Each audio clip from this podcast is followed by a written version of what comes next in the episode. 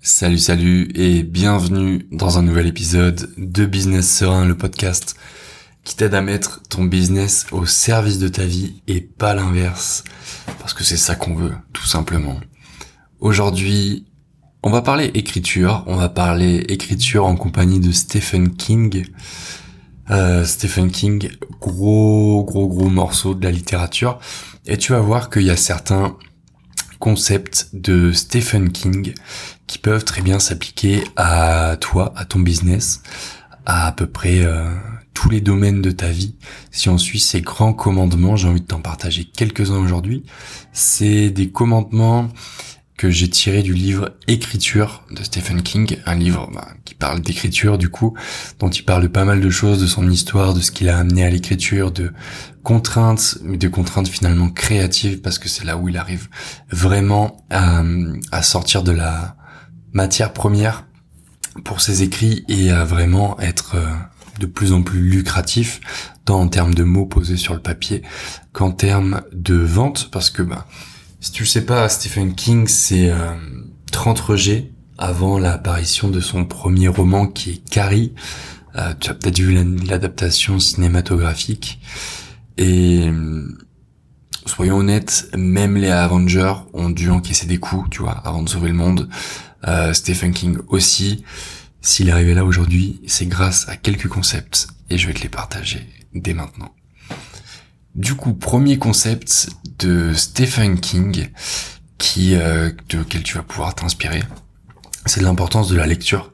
Quand tu veux bien écrire, euh, parce que souvent quand on est confronté à l'écriture dans notre business, c'est pour écrire soit des posts, euh, soit des pages de vente ou des emails, que ce soit à but purement purement éducatif ou bien euh, marketing, copywriting, l'importance de la lecture va te permettre de débloquer, de dépasser certaines situations. Par exemple, quand tu te dis, bah, je sais pas quoi dire, ou est-ce que j'en dis trop, ou justement, est-ce que j'en dis pas assez, ou dans quel ordre je devrais mettre les choses.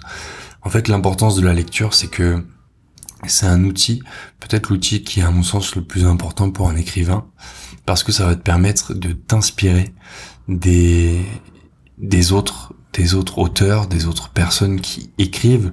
On dit que tout le monde sait écrire, mais tout le monde ne sait pas écrire. Et je trouve cette phrase très juste parce que justement, quand tu vas être confronté à la à la réflexion, à la manière, au style d'autres écrivains, tu vas finalement en venir à t'imprégner de leur euh, de leur manière de faire et tu vas pouvoir les remettre plus facilement ensuite dans ton style personnel que tu vas pouvoir créer, développer, perfectionner de fil en fil euh, de tes contenus, de tes posts, de, de tout simplement de tes phrases. Donc c'est le premier point, l'importance de la lecture. J'ai fait un épisode de podcast qui s'appelle l'importance de la lecture de chevet. Et la lecture de chevet, c'est pas forcément le moment où tu vas lire le soir, même si c'est une pratique hyper intéressante, parce que justement, ton cerveau va absorber le, contenu de ce que tu lis, et puis ça va travailler en arrière-plan pendant que tu euh, pendant que tu dors. L'importance pour moi de la lecture de chevet, c'est tout simplement d'avoir de sortir un petit peu des bouquins business, développement personnel, euh, tout ça qui qui ont à vocation de nous apporter quelque chose euh, d'immédiat, que ce soit des stratégies, des méthodes ou, euh, autre chose. La lecture de chevet, pour moi, c'est la lecture d'un bouquin, d'un roman, d'un conte, d'une science-fiction, qui, plus que t'apporter des méthodologies, va venir nourrir ton imaginaire, va venir nourrir, cultiver ce jardin qui est ton esprit, et finalement pouvoir être beaucoup plus, aller beaucoup plus en profondeur sur certaines choses et pouvoir les retranscrire à l'écrit pour partager tes histoires personnelles, pour euh, partager tes aventures, peu importe ce que tu veux partager, pour faire des liens aussi entre euh, certaines euh, disciplines, certains domaines et ton produit peut-être, si tu en pour écrire. Et pour moi, c'est tout là l'enjeu de la lecture de chevet que j'appelle ça, c'est vraiment de venir nourrir ton subconscient pour lui permettre de mieux reproduire derrière et d'avoir beaucoup plus de matière à utiliser, que ce soit en termes de style mais aussi en termes de métaphores, d'exemples, euh, d'adjectifs. Tu vois, dès que tu mets de la texture dans tes textes, forcément c'est beaucoup plus visuel et la personne en face de toi va beaucoup plus sentir ce que tu veux lui dire avec beaucoup plus d'intensité. La deuxième chose, et euh, c'est Stephen King qui en parle, c'est notamment l'outil. L'outil et les outils de l'écrivain, de la personne qui veut écrire. On va rester dans un angle sur une approche plutôt business, donc tu veuilles écrire, que ce soit pour tes contenus ou bien pour euh, vendre, pour ton copywriting. Si c'est un truc dont t'as la flemme, tu peux me contacter directement. Je te propose mes services de copywriting. Mais avant ça, on se fait un petit appel pour voir si ça match entre nous. Et les outils de l'écrivain, euh, pour Stephen King, ça va être la grammaire. Avoir une grammaire solide et du vocabulaire. Donc là, avec le vocabulaire, on revient un petit peu sur le point précédent avec la lecture de chevet. Mais l'importance, justement, d'avoir une grammaire solide. Et on va avoir des avis un petit peu qui, qui convergent mais qui ne convergent pas vraiment avec euh, Stephen King parce que moi je pense que pour écrire pour vendre tu dois aussi savoir te passer parfois d'une grammaire parfaite. Un texte de vente qui va être euh, pertinent, percutant, où il va y avoir du rythme, c'est un texte de vente où tu vas savoir aussi couper des phrases, mettre simplement un mot et puis un point d'exclamation, vraiment avoir une euh, une grammaire qui sait aussi s'adapter aux enjeux d'aujourd'hui, qui sont que bah, les gens n'ont pas le temps, les gens ont besoin d'avoir l'information rapidement, et c'est pour ça que tu veux mettre du rythme dans tes textes de vente. Un autre outil euh, qui euh, qui va être très important, où là du coup on est d'accord avec euh, Monsieur King, c'est l'utilisation de mots simples d'éviter de dans tes textes de vente si c'est vraiment une vocation à marketing d'éviter de complexifier ton discours en ajoutant des mots qui peuvent paraître très beaux sur le papier qui peuvent paraître très pompeux qui viennent faire plaisir à l'ego parce que c'est pas forcément des mots qu'on utilise tout le temps. Le truc c'est qu'en vente tu veux aller à l'essentiel tu veux faire découler ton discours phrase après phrase pour emmener la personne vers ton appel à l'action ou vers ton bouton d'appel à l'action. Et c'est là toute l'importance finalement d'avoir des mots simples qui vont créer une sorte de toboggan, de toboggan glissant, où la personne va lire phrase après phrase sans finalement avoir l'impression d'être sur un texte de vente parce que ce sera plaisant, elle aimera lire et elle en voudra encore plus jusqu'au moment où tu lui proposes ta solution. Troisième point, et troisième point que j'ai envie de voir euh, avec toi aujourd'hui, parmi tous les points que je vais te partager, c'est la routine. La routine, c'est pas sexy, la routine, ça donne pas forcément envie, mais la, routine, pardon, ça amène des résultats, qu'on le veuille ou non. Euh, tu vois, pour te donner une idée, King il détaille sa, sa routine quotidienne d'écriture, en notant que lui, il s'efforce d'écrire 2000 mots par jour, 6 jours par semaine.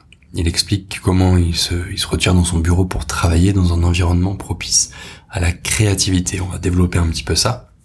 L'idée, c'est que d'avoir une routine d'écriture pour euh, tes posts, pour tes contenus, pour ta, newsletter, pour euh, tes pages de vente, tes contenus à vocation euh, marketing.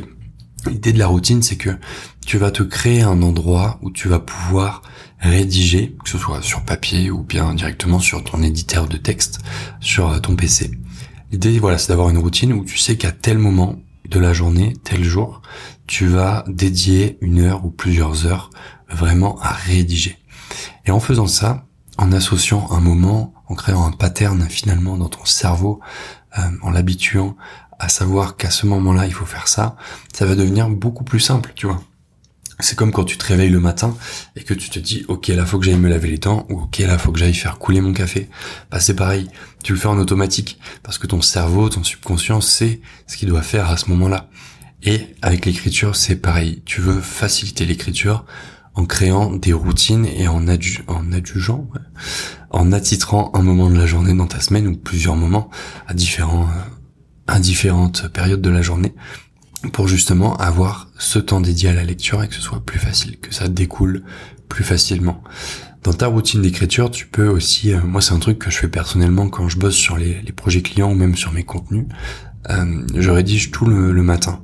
Parce que le matin, je sais que mon cerveau est beaucoup plus frais, j'ai beaucoup plus de jus, euh, j'ai beaucoup plus d'énergie aussi, et je vais être beaucoup plus efficace. Après, ça va pas être forcément la version finie qui va être rédigée dès le matin, parce que je vais y revenir plus tard pendant l'édition. On va y parler, on va en parler un petit peu plus euh, en détail dans un point qui arrive après. Mais l'idée, voilà, c'est de faire les choses à un moment donné dans un cadre qui est propice. Et en faisant ça, bah, tu vas voir que tu arrives à écrire beaucoup plus facilement, à prendre du plaisir finalement parce que tu le fais en mode automatique. Voilà pour les outils. Et forcément, on arrive à une partie en écriture auquel on pense pas forcément souvent, mais qui fait partie intégrante de, de la pratique, c'est l'édition. Parce que l'édition, ça va être le moment où tu vas pouvoir avoir et jeter un œil nouveau sur ta copie. Imaginons que tu aies un moment dans ta semaine, que ce soit le mardi matin, où tu vas rédiger tous tes posts, où tu vas t'occuper du marketing, du copywriting. Tu vas laisser un petit peu de temps. Tu vas laisser un petit peu de temps entre le moment où tu écris et ton édition. Ça peut être quelques heures si t'es dans le rush, ou ça peut être aussi un à deux jours si t'as le temps, si t'as de l'avance sur ton, sur ton planning. C'est ce que je te recommande d'avoir toujours un coup d'avance. De penser un petit peu comme un ou une joueuse de poker. De, euh, d'avoir ce temps d'avance pour justement te permettre de revenir à l'édition ou pendant l'édition, tu vas repasser sur tout ton texte. Ça va être le moment de corriger les petites fautes parce que quand t'écris, si t'es dans le flow, bah, tu mets les idées sur le papier, mais euh, voilà, l'idée c'est vraiment d'aller au fond des choses et pas forcément faire attention toujours aux fautes d'orthographe. Ça, ça vient pendant l'édition. Et ensuite, dans l'édition, tu vas pouvoir faire la structure. C'est-à-dire, il y a peut-être des endroits de ton texte qui vont te sembler plus pertinents, un paragraphe, deux paragraphes plus haut, où tu vas avoir dans ton texte des parties qui pourraient faire un bon titre ou qui vont te donner des sujets d'email à envoyer pendant ton lancement ou bien pour faire d'autres contenus. Tu vois, c'est un petit peu la dynamique de l'édition. C'est le moment où tu vas épurer ton texte. Épurer, ça veut pas forcément dire ajouter, mais au contraire, réduire au plus simple pour la personne qui va être en face, qui va le lire, toujours garder en tête cette personne pour qui on écrit. Et après, tu vas pouvoir justement dénicher des petites pépites dans ton texte que tu vas pouvoir réutiliser, recycler dans d'autres contenus, dans d'autres euh, communications, dans des emails, des newsletters, des podcasts, où tu veux. Euh, ça c'est un petit bonus, pas forcément nécessaire de le faire toujours. Moi j'aime bien le faire parce que je sais que j'ai tendance à oublier les choses et que euh, comme ça je peux avoir une, une nouvelle source d'idées où je peux aller piocher dès que j'en ai besoin et c'est bien pratique. Dernier point euh, que King fait, dont fait état King dans son euh, dans son livre Écriture. Il raconte en fait comment l'écriture et euh, cette habitude ancrée en lui a affecté son quotidien, sa vie personnelle, euh, y compris sa lutte contre l'alcoolisme et son rétablissement parce qu'il a eu un grave accident, il a été renversé par un, par un camion sur le bord d'une route, il a mis très très longtemps à s'en remettre. Euh, et il partage en fait des exemples dans son bouquin de moments difficiles liés à sa carrière. Et en fait, l'impact de l'écriture sur sa vie personnelle, c'est que ça, l'a, ça lui a permis de remettre du mouvement, de la vie dans, bah, dans les moments difficiles, comme pendant son accident. Et je pense que l'écriture, si on recentre un petit peu le projecteur sur nous, en entrepreneur, solopreneur, indépendant, l'intérêt en fait c'est euh, c'est d'avoir cette source à la fois d'expression qu'on peut mettre dans notre quotidien pour nous vider l'esprit, peu importe ce qu'on écrit, et de réflexion. Donc cette source de réflexion intérieure et aussi de réflexion extérieure parce que ça va organiser notre euh, notre pensée, nos idées, nous permettre d'être beaucoup plus euh, sharp, aiguisé, disons mentalement, et ça va nous construire sur le long terme. J'espère que cet épisode t'a plu. J'espère que c'est le cas. Si c'est le cas et que tu l'as pas encore fait, je t'invite à laisser un avis avec la note de ton choix sur ta plateforme d'écoute actuelle. Ça aide énormément à faire connaître le podcast. Et moi, je te dis à demain pour un nouvel épisode. Ciao, ciao.